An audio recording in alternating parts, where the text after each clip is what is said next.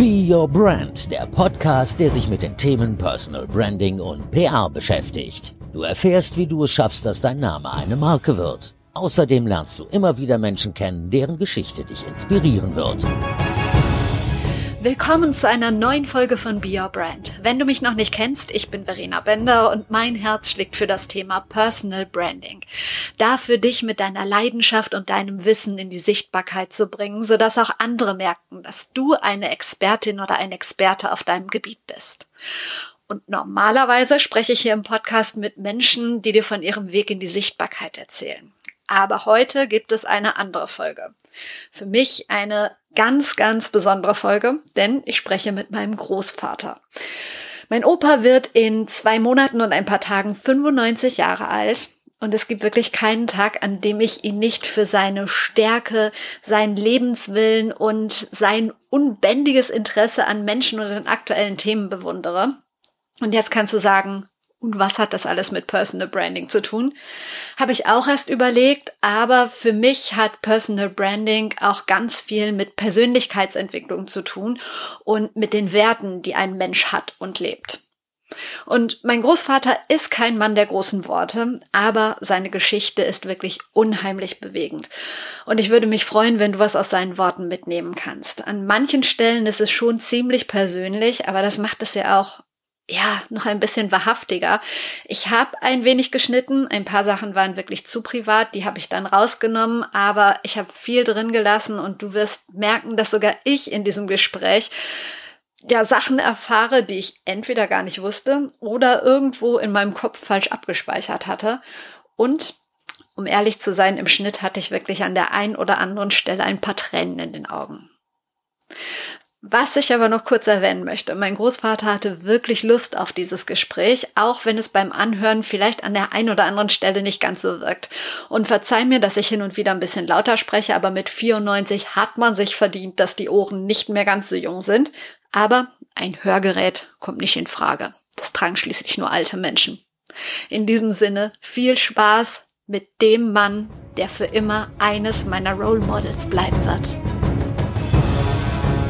Ich habe dir ja gesagt, ich möchte gerne ein Interview mit dir machen und vielleicht hört dieses Interview ja auch irgendjemand, der dich noch nicht kennt. Deshalb fände ich super, wenn du einmal kurz erzählst, wer bist du eigentlich? Wie heißt du? So, ich bin Werner Schmalenbach.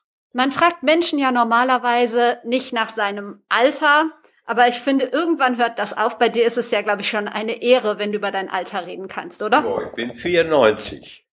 Im Januar werde ich 95. Ich hätte nie gedacht, so alt zu werden. Ich weiß noch genau, als ich 35 war, da habe ich gesagt, ob ich 80 werde, ist fraglich. Ja, jetzt bin ich 14 Jahre schon drüber. Wann ähm, genau und wo bist du geboren? Also du kannst dich wahrscheinlich selber nicht mehr dran erinnern, aber ähm, erzähl doch mal, was du noch so weißt. Ja, geboren bin ich hier in Lüdenscheid und zwar in der Paulinenstraße im Schatten der Josefskirche. Was war das für eine Zeit, in der du geboren wurdest? Das war am 16. Januar 1926. Und als ich ein Jahr war etwa, sind meine Eltern umgezogen ins Luisental. Und da bin ich da groß geworden. Wie bist du groß geworden? Das kann man ja nicht mehr mit der heutigen Kindheit so vergleichen, oder? Ja, wie bin ich groß geworden? Ganz normal. Als Kind gespielt draußen und äh, wir hatten einen großen Garten. Ja, so ist das gewesen. Wie habt ihr gewohnt? Wenn jetzt normal Kinder wachsen auf in einer Wohnung, haben ihr eigenes Kinderzimmer, da ihr Spielzeug und so weiter. Ich kann mir vorstellen, dass es bei euch ein bisschen anders war. Ja, also wir hatten eine Mietwohnung. Das war eine große Küche, eine Wohnküche, ein Schlafzimmer und noch ein Wohnzimmer. Und zu wie vielen Personen habt ihr dort gewohnt? Ja, wir waren äh, die Eltern und drei Brüder. Wie hast du dich mit deinen Brüdern verstanden früher? Ganz gut. Ich kann nicht drüber klagen. Echt nicht? Hattet ihr nie Streit? Wir haben immer mal äh, irgendwelche äh, Dispute gehabt, das ist ganz normal. Warst du der Jüngste, der Mittlere oder ich der Ältere? war der Jüngste. Bist du sehr behütet aufgewachsen, wie so ein Nesthäkchen? Oh, ganz normal, weiß ich nicht. Welches Erlebnis aus deiner Schulzeit ist dir am meisten im Gedächtnis geblieben? Gibt's da was? Oh, kann ich gar nicht sagen. Erlebnis in der Schulzeit ist ganz normal gewesen. Aber Schule damals kann man wahrscheinlich überhaupt nicht mehr mit Schule heute vergleichen, oder? Wie groß war zum Beispiel eure Klasse und gab's bei euch noch den Rohrstock? Wir waren zu 60 Kindern in der Klasse, Jungen und Mädchen. Und es gab natürlich äh, eine ziemlich strenge Erziehung. Der Rohr Rohrstock, der dirigierte, auch noch. Hast du den Rohrstock selber erlebt? Ja, habe ich auch mal. Was hast du angestellt? Auch das weiß ich nicht mehr. Komm, du willst mir das jetzt nicht sagen. Das weiß ich wirklich nicht mehr. Na gut. So Quatsch behält man nicht. Was behält man denn? Tja, die schönen Sachen. Das ist ja auch so ein bisschen deine Lebenseinstellung. Also du bist zur Schule gegangen und ähm, ja, was, was ist nach der Schule passiert? Oder wie lange hast du denn Schule überhaupt gemacht? Acht Jahre Volksschule. Und dann? Ja, und dann habe ich eine Lehre begonnen, und zwar als Stahlgraveur. Die ging über, Moment, jetzt muss ich aber erstmal überlegen, 39, 43, ja, über drei, vier Jahre etwa. Und ich habe vor meiner Arbeitsdienstzeit im Jahre 1943 noch meine mündliche und schriftliche Gesellenprüfung machen können. Das Gesellenstück konnte ich nicht machen, aus dem einfachen Grunde, ich hatte einen Entwurf für das Gesellenstück, eine Zeichnung eingereicht und wir hatten bei dem Obermeister der Graveurinnung Zeichenunterricht in der Berufsschule. Und als der meinen ersten Entwurf gesehen hat, hat er gesagt, der Schmalbach kann mehr, weil der mich ja von der Schule her kannte. Dann musste ich einen zweiten Entwurf machen und äh, mir während der Arbeitsdienstzeit eine Woche Arbeitsurlaub nehmen, um das Gesellenstück auszuarbeiten. Und war er mit dem zweiten dann zufrieden? Sicher, mit dem war er zufrieden. Ja, und normalerweise ist es so, man macht die Schule, man macht die Ausbildung und arbeitet dann in dem Beruf, den man gelernt hat. Bei dir war das dann das anders. War da nicht mehr möglich, da ich ein Jahr später beim, ich bin dann am 2. Januar, äh, das muss ich wirklich nachdenken, äh, 44, vom Arbeitsdienst entlassen worden. Und am 20. Januar musste ich nach Bielefeld zum Militär und bin dann dort nur eingekleidet worden und wir kamen gleich mit dem Zug nach Südfrankreich zur Ausbildung.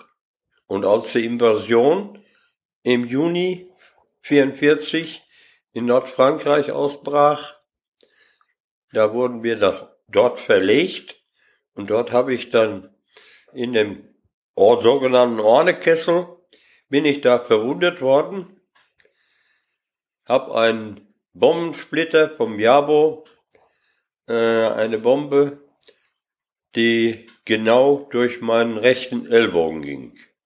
Und bin dann zum Lazarett, dort gleich operiert worden, hat man mir den Arm demontiert.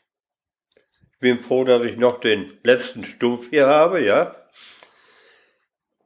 Ja, und bin dann im Laufe der Zeit nach Bayreuth ins Lazarett verlegt worden. Hab in Bayreuth, habe ich dann, äh, da der rechte Arm verloren war, bei einem eine Garnison. Und zwar war da der Spieß, der war vom Beruf Lehrer und habe bei dem dann Links schreiben gelernt. Und als ich dann entlassen worden bin vom Militär, das war im Februar 45, und am 8. März habe ich dann weil ich mir gesagt habe, jetzt muss man dich als Schwerbeschädigten nehmen. Ich wollte nicht auf der Straße liegen. Habe ich dann bei Boucher als technischer Zeichner angefangen und habe mich da hochgearbeitet in der Konstruktion. Du erzählst es jetzt einfach so, ähm, aber woher nimmt man diese Kraft, das zu machen? Also das hat ja, unterstelle ich jetzt mal, äh, längst nicht jeder gemacht. Ja, wie gesagt, ich wollte nicht auf der Straße liegen. Von nichts kommt nichts. Da wurde im, an der Berufsschule noch später äh, nebenberuflich ein Kurs angeboten äh, zur Ausbildung als Industriemeister. Den habe ich besucht. Das ging äh, freitagsabends und samstags vormittags war der Unterricht und habe da meine Fortbildung praktisch gemacht, ja. Und du hast Oma ja noch vor dem Krieg kennengelernt. Wie hat sie damals von deiner Verletzung erfahren? Nee. Stimmt gar nicht. Nein, ich habe die erst nach dem Krieg kennengelernt.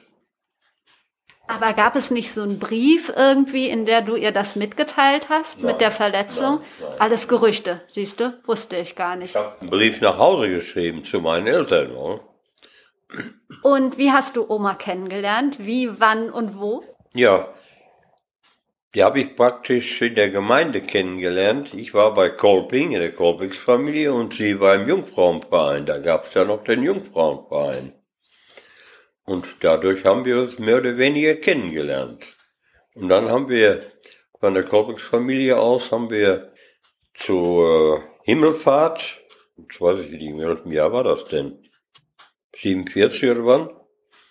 Haben wir äh, von der Kaufsfamilie aus den Jungfrauenverein eingeladen zu einer Wanderung nach Brüninghausen und haben dort einmal Kaffee getrunken und haben dann zum Tanz aufgefordert.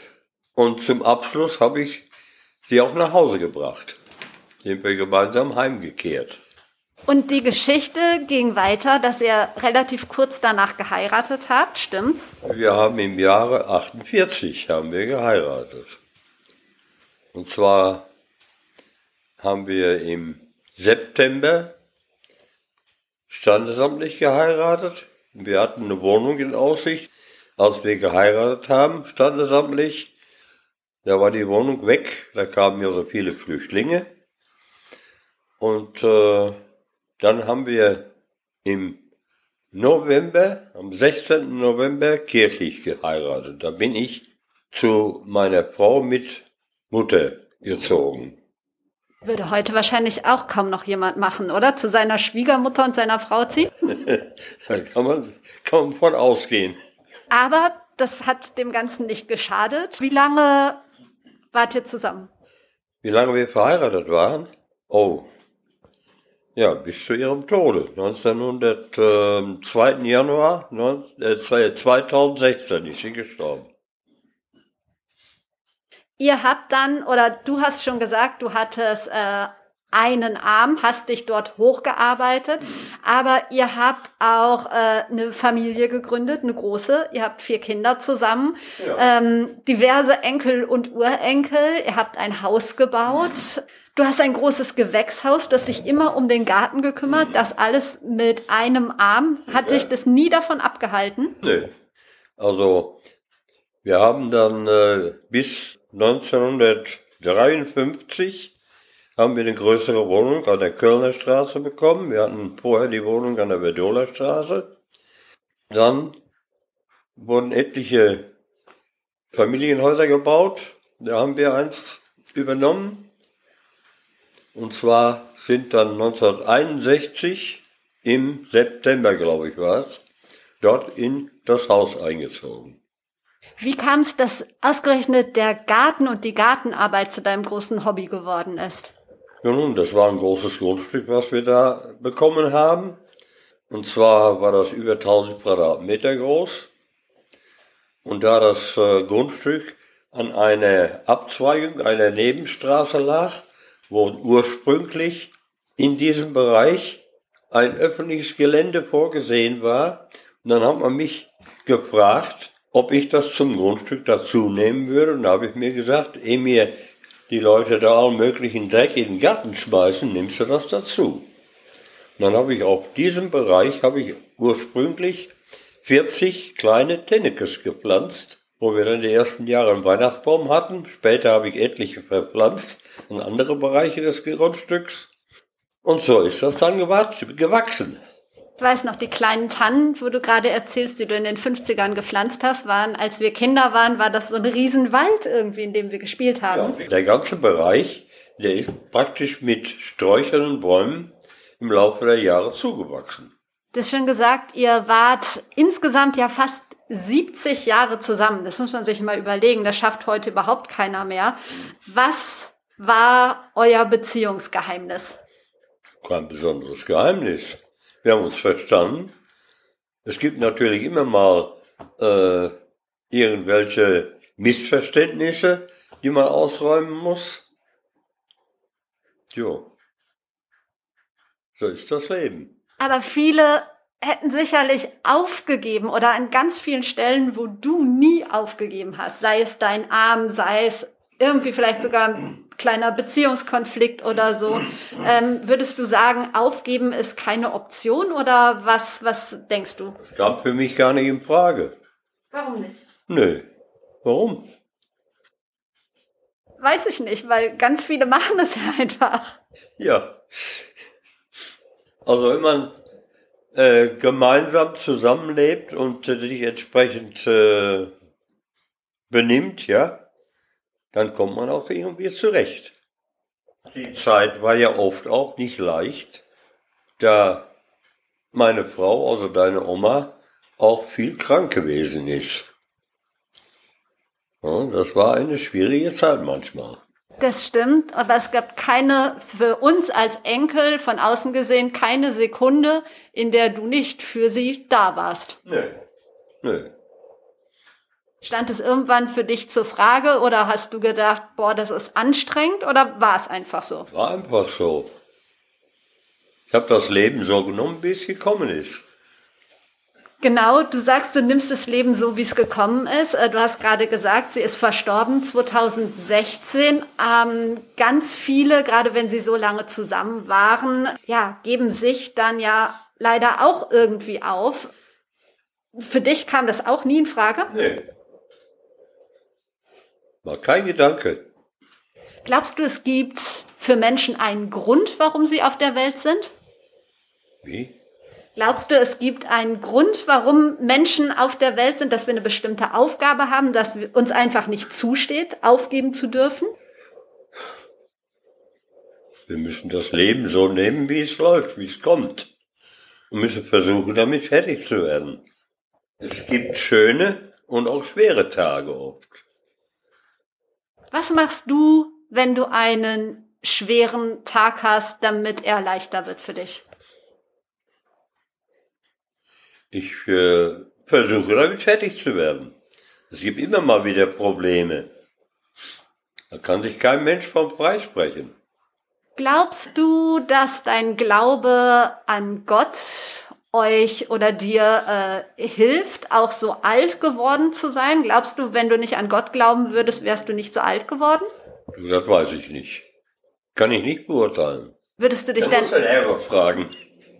würdest du dich als gläubig bezeichnen? Sicher. Ich bin ja auch aktiv gewesen. Einmal bei der Korbix-Familie war ich ja mehrere Jahre als Senior. Und äh, dann in der Gemeinde war ich ja im Pfarrgemeinderat. Und zwar war ich da einige Jahre als Vorsitzender tätig. Ja, so ist das Leben. Wer oder was ist Gott für dich? Wahrscheinlich kein alter Mann mit weißem Bart, der auf einer Wolke sitzt. Ja, er ist derjenige, der praktisch äh, über uns steht und äh, das Leben in der Welt begleitet. Was war das Romantischste, was du je getan hast? Oh, ich bin kein Romantiker. Ach komm, du hast sie zum Tanzen aufgefordert. Du musst doch irgendwas gemacht haben, sonst wäre sie doch nicht irgendwie 67 Jahre bei dir geblieben, oder? Ich bin kein Romantiker, Verena. Kann ich dir nicht sagen. Na gut. Was war das Verrückteste, was du in deinem Leben je gemacht hast? Verrückteste weiß ich nicht. Okay, du hast gesagt, du behältst am liebsten die schönen Sachen, deshalb hast du auch den Rohrstock verdrängt. Kannst du irgendwie sagen, was für dich so die Meilensteine im Leben waren, irgendwie so drei schöne Ereignisse, für die es sich ähm, jetzt schon gelohnt hat? Ja, schön war es, dass wir eine schöne Familie mit vier Kindern hatten. Ja, so war das Leben. Gab es in deinem Leben sowas oder gibt es sowas wie ein Vorbild? Jemanden, den du äh, bewundert hast? Vielleicht für eine gewisse Zeit? Ach, es gibt an sich äh, im Leben eine Reihe Vorbilder. Ohne weiteres. Zum Beispiel? Wenn man das Leben einiger Menschen betrachtet, ja. Es gibt beispielsweise gute Menschen, auch weniger gute Menschen. Aber was Besonderes, also Bestimmtes möchte ich da nicht herausstellen. Du hast mir beigebracht, dass man im Leben alles lernen kann, wenn man nur wirklich will. Gibt es was, was du noch lernen möchtest? Nee. Vielleicht auch mal gegen mich im Rommi gewinnen oder so? also ich möchte auf jeden Fall immer versuchen, mit allen Problemen fertig zu werden. Es gibt schöne und weniger schöne Angelegenheiten, aber gerade im Alter kommt einiges, was man nicht gerne hat, schon mal auf einen zu. Und da muss man mit fertig werden. Wie wichtig findest du es, dass ein Mensch bestimmte Werte hat in seinem Leben? Das ist schon sehr wichtig. Man kann sich nicht hinsetzen und lieben Gott einen guten Mann sein lassen. Man muss aktiv sein. Das ist wichtig. Kannst du so sagen, irgendwie zwei, drei Werte, die dir wichtig sind, äh, zu leben und gelebt zu haben bisher? Also was ist für dich im Leben wirklich wichtig? Ja, der Glaube an Gott ist schon sehr wichtig. Und auch, dass man eben mit seinen Mitmenschen entsprechend äh, auskommt. Dass man versucht, mit den Problemen, die auf einen zukommt, damit fertig zu werden. Davon wird keiner verschont. Probleme kommen immer mal wieder. Zum Beispiel aktuell, du hast mal zu mir gesagt, dass du äh, Corona schlimmer findest als den Krieg. Was hast du damit gemeint? Ja, also diese, insbesondere die äh, Beeinträchtigung die dadurch äh, eben das Leben schwer machen auch. Die ganzen äh, na, Verbote, die dadurch praktisch existieren, das ist nicht einfach damit fertig zu werden. Das man, äh, merkt man ja immer wieder. Hältst du sie denn für sinnvoll? Auf jeden Fall. Denn äh, Abstand halten und eben auch Mund-Nasenschutzmaske das ist schon sinnvoll. Wie glücklich bist du mit unserer aktuellen Regierung gerade? Denkst du, sie machen das gut? Könnte man das besser machen? Könnte man, ja, weiß ich nicht. Was denkst du? Also, besser machen kann man immer unter Umständen etwas, aber ob es immer geht, das ist die andere Frage. Und man kann mit dieser Regierung eigentlich im Großen und Ganzen zufrieden sein. Grundsätzlich von der politischen Stimmung in Deutschland. Jetzt äh, mit Corona, klar, ist sie wieder ein bisschen anders, aber davor hatte ich das Gefühl, dass du diesen ganzen, äh, ja, sag ich mal, AfD-Kram, Rechtsruck mit großer Sorge betrachtet hast, oder? Wie ist dein Blick auf die politische Situation? Ja, also diese AfD, das ist schon eine ziemliche, na, missliche Angelegenheit, denn wir haben den Nationalsozialismus überwunden. Und das war keine schöne Zeit. Und äh, dass es heute wieder solche Gruppen gibt, die so, na, wie soll ich es bezeichnen? Ob es die, die, äh, die rechte Gruppe ist, ob die, äh, na, wie schimpfen sie sich? Da gibt's ja doch noch eine bestimmte Gruppe auch, eine echte. Nationalgruppe. Ich komme jetzt nicht auf den Namen. Denkst du, dass die Menschen zu schnell vergessen, das, was du erlebt hast? Also was würdest du ihnen gerne sagen, wenn du diese Denke erlebst? Also man soll die Freiheit des Menschen nicht so sehr beschneiden, wie es beispielsweise im Dritten Reich gewesen ist. Das war eine schlimme Zeit.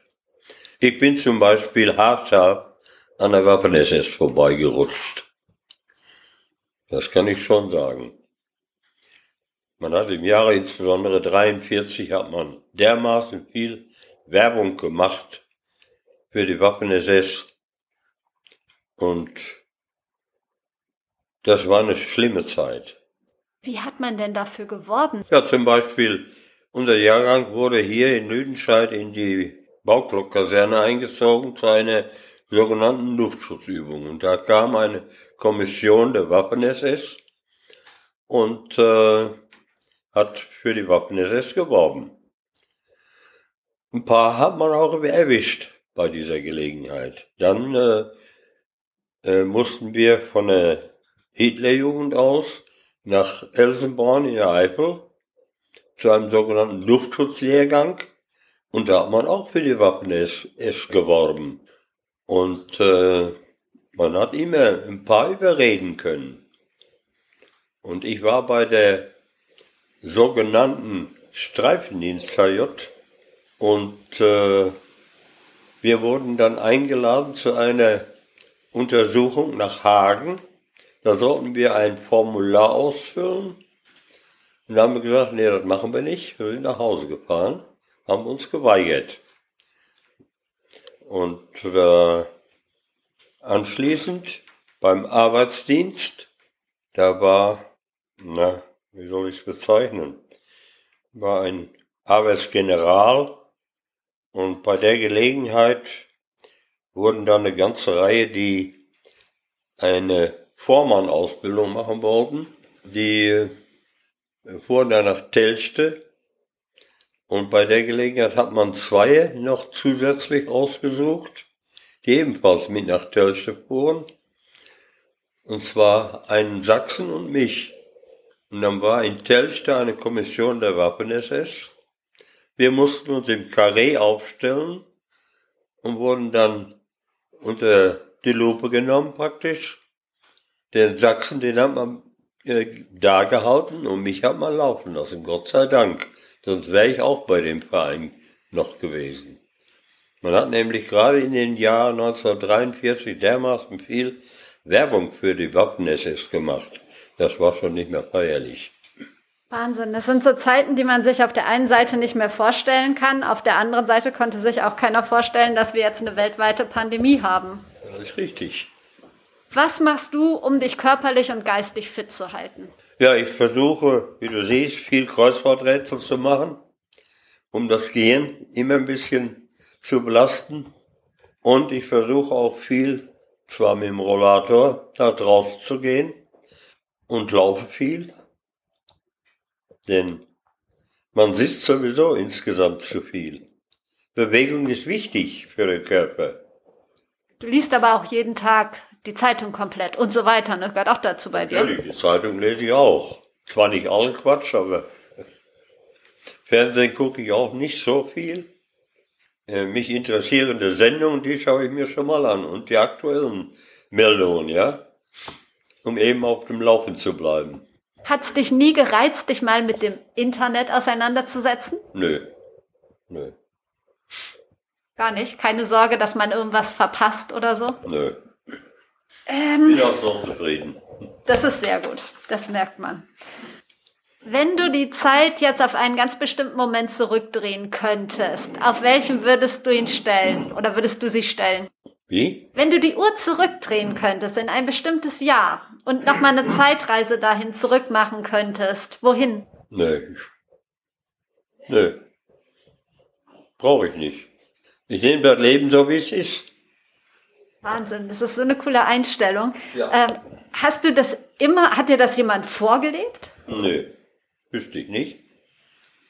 Und du lässt aber auch alle anderen Menschen so leben, wie sie leben wollen, habe ich das Gefühl. Also Ja. ihr habt nie gewertet. Habt ihr das bewusst ähm, nicht gemacht oder ist es für euch ganz normal? Das ist ganz normal. Jedem Mensch das soll jedem das Seine. Das muss jeder selbst für sich beantworten. Ähm, worüber kannst du so richtig lachen?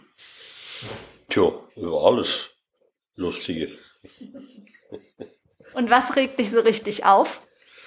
Ja, also wenn jemand äh, wirklich unverständlich äh, gewisse Dinge tut, was nicht angebracht ist. Telefon. Hast du noch mehr Fragen drauf? Natürlich. Du kommst nicht so schnell raus aus dieser Nummer. Aha. Ich wollte wissen, worüber du dich so richtig aufregen kannst. Wenn jemand allen möglichen Quatsch macht. Hier kannst du ja manchen Quatsch erleben im Haus, ja. Insbesondere, weil die Leute nicht mehr so ganz bei der Sache sind auch. Zum Beispiel, äh, äh, man hat mich von einem Tisch, wo wir immer zum Essen zusammen sind, da in dem Nebenraum, hat man mich von dem Tisch weggenommen, weil ich mit der Nachbarin, die eines guten Abends ihre Schnitten Brot, die sie nicht mehr gegessen hat, auf den Teller mit dem Aufschnitt, dem frischen Aufschnitt gelegt hat. Und das habe ich ihr gesagt, dass man das nicht macht. Und da hat sie sich, weiß Gott, wie aufgeregt darüber. Und dann hat man mich dann versetzt an, an den Tisch. Das hast du auch einfach so gemacht, hat dich da nicht geärgert. Ganz genau. Ist ja dann schon ein bisschen wie im Kindergarten, oder? Das kannst du wohl sagen. Okay. Denn manche Leute hier, also die wissen nicht wirklich, äh, was so läuft. Beispielsweise, ist eine Frau, die kriegt ja Zucker, die kriegt vor jeder Mahlzeit eine Spritze. Nach fünf Minuten weiß die nicht mehr, dass sie die Spritze schon gekriegt hat. Da meint sie, sie müsste die Spritze noch haben. Aber so ist das halt bei vielen Leuten hier. Die sind gedanklich, sind die so daneben, dass sie nicht wissen, was vor äh, eine Stunde oder eine halbe Stunde oder wann gewesen ist. Aber die meisten von denen sind jünger als du. Zehn Jahre, vielleicht sogar Und, äh, fünf. Die sind auch in meinem Alter. Echt? Ja, ja, sicher. Natürlich auch Jüngere. Ja. Wenn du zum Beispiel dann denkst, drüben die Demenzabteilung, da sind auch eine ganze Reihe, die na, bald zehn Jahre jünger sind. Äh, Ich bin aber auch der Meinung, Verena, wenn man inaktiv ist, wenn man äh, meint, äh, das Leben, das müsste so weiterlaufen, wie es läuft, ja. Wenn man sich keine Gedanken macht, wie man mit dem Leben fertig wird, dann äh, kommt man eigentlich bald so weit, dass man eben nicht mehr weiß, was läuft. Man muss irgendwie aktiv bleiben. Von nix kommt nix, sage ich immer. Du hast ja gerade schon gesagt, wie du das für dich selber machst. Ähm, wie fühlt es sich an, 95 Jahre fast gelebt zu haben? Ja, ist schön alt zu werden, aber es ist auch nicht le immer leicht im Alter. Es treten immer wieder äh, Probleme auf, äh, wo man mit fertig werden muss. Aber man muss sich da bemühen, damit fertig zu werden. Was ist für dich der Sinn des Lebens? Tja, was ist der Sinn des Lebens? Dass man vernünftig äh, miteinander umgeht, dass man sich bemüht, die Dinge, die äh, praktisch äh, auf einen zukommen, versucht zu meistern, ja. Denn wie gesagt, von nichts kommt nichts. Das ist meine Devise. Was bedeutet für dich Erfolg? Wie definierst du Erfolg? Ja, Erfolg ist äh, irgendwie eine Glückssache. Erfolg ist eine Glückssache, also das ist, ähm, man hat Glück, wenn man erfolgreich ist, oder man muss äh, dafür arbeiten. Da Was- muss man was für tun. Zum Beispiel, ich habe als Konstrukteur habe ich eine ganze Reihe Patente erwirkt. Und ohne gedanklich die Dinge irgendwie zu bewerkstelligen, ist sowas nicht möglich. Denn äh, man macht dadurch ja irgendwie eine, Entwicklung, dass man eine gewisse Neuerung in eine Sache hineinbringt, ja. Was ist für dich Veränderung? Tja, es verändert sich so manches. Aber du hast kein Problem mit Veränderung. Da muss man dann irgendwie versuchen, damit fertig zu werden. Zum Beispiel genau wie jetzt mit der Corona-Pandemie. Es ist nicht schön, die ganze Geschichte. Man muss versuchen, damit fertig zu werden. Wir unterhalten uns ja auch oft oder öfter über Politik. Ähm, dauert nicht mehr lange. Jetzt ist Ende Oktober. Am 3. November steht fest, wer der neue oder alte amerikanische Präsident sein wird. Was ist deine Prognose? Ich hoffe, dass der Trump nicht nochmal da gewählt wird. Ob der Biden der Richtige ist, weiß ich nicht. Das müssen die Leute selbst wissen. Aber Trump ist nicht gerade dein Freund. Nein, er ist für mich ein Trampeltier. Wie beurteilst du die technische Entwicklung der letzten Jahre? Wie? Wie beurteilst du die technische Entwicklung in den letzten Jahren? Technische Entwicklung. Ja, also ich sage immer, bei neuen Techniken gibt es Vor- und Nachteile. Beispielsweise jedes technische Gerät hat seine Vor- und Nachteile. Zum Beispiel? Ja, ob es der Fernseher ist, ob das Radio ist oder was es sonst ist, egal. Es gibt Vor- und Nachteile dabei. Was sind denn zum Beispiel die Vorteile beim Fernsehen und die Nachteile? Ja, Vorteile, dass man da entsprechend äh, über Dinge informiert wird, ob es Nachrichten sind oder auch sonstige Veranstaltungen oder ob es Filme sind oder dergleichen. Es gibt natürlich auch äh, viele Dinge, die weniger vorteilhaft sind dabei. Zum Beispiel durch die Krimis, die dort gezeigt werden, werden viele animiert, Ähnliches zu tun. Das ist nicht angebracht. Wenn du der Welt eine Weisheit hinterlassen könntest oder einen Rat, was wäre das? Was würdest du Menschen gerne mit auf den Weg geben? Was soll ich sagen? Man soll nicht inaktiv sein, man soll irgendwie aktiv sein, um das Leben zu meistern und versuchen, es in irgendeiner Form auch, wenn es geht, zu verbessern. Okay.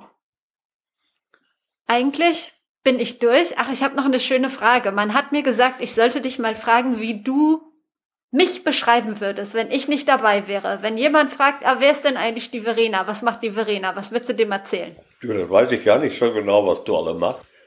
Hast mir noch gar nicht erzählt. Aber was weißt du über mich? Du kennst mich ja jetzt schon eine Weile.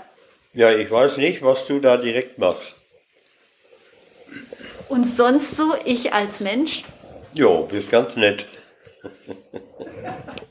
Ich glaube, dem kann ich einfach nichts hinzufügen. Alles klar. Danke für dieses Gespräch, Opa. Auch wenn es nicht einfach war, mit dir aus dir was rauszuquetschen. Ist typisch Sauerland, oder? Ja. Das war's mit der ziemlich anderen Folge Be Your Brand. Ich hoffe, sie hat dir gefallen. Ich werde meinem Opa nochmal genau erklären, was ich so mache. Und ich wünsche mir sehr, dass dich seine Worte so ein bisschen inspiriert haben. Nimm das Leben, wie es kommt. Nimm nicht alles so ernst und bleib immer aktiv. Jetzt weiß ich, woher ich meinen Antrieb habe. Ich wünsche dir jetzt noch einen schönen Tag. Wir hören uns kommenden Donnerstag. Bis dahin, trau dich rauszugehen. Ich glaube an dich.